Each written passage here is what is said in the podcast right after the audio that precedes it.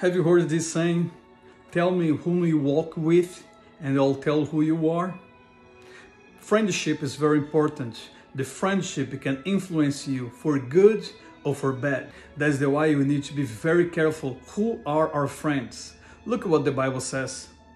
Don't you realize that a friendship with the world makes you an enemy of God?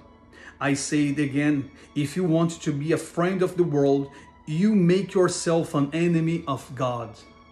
Who you want to be your friend?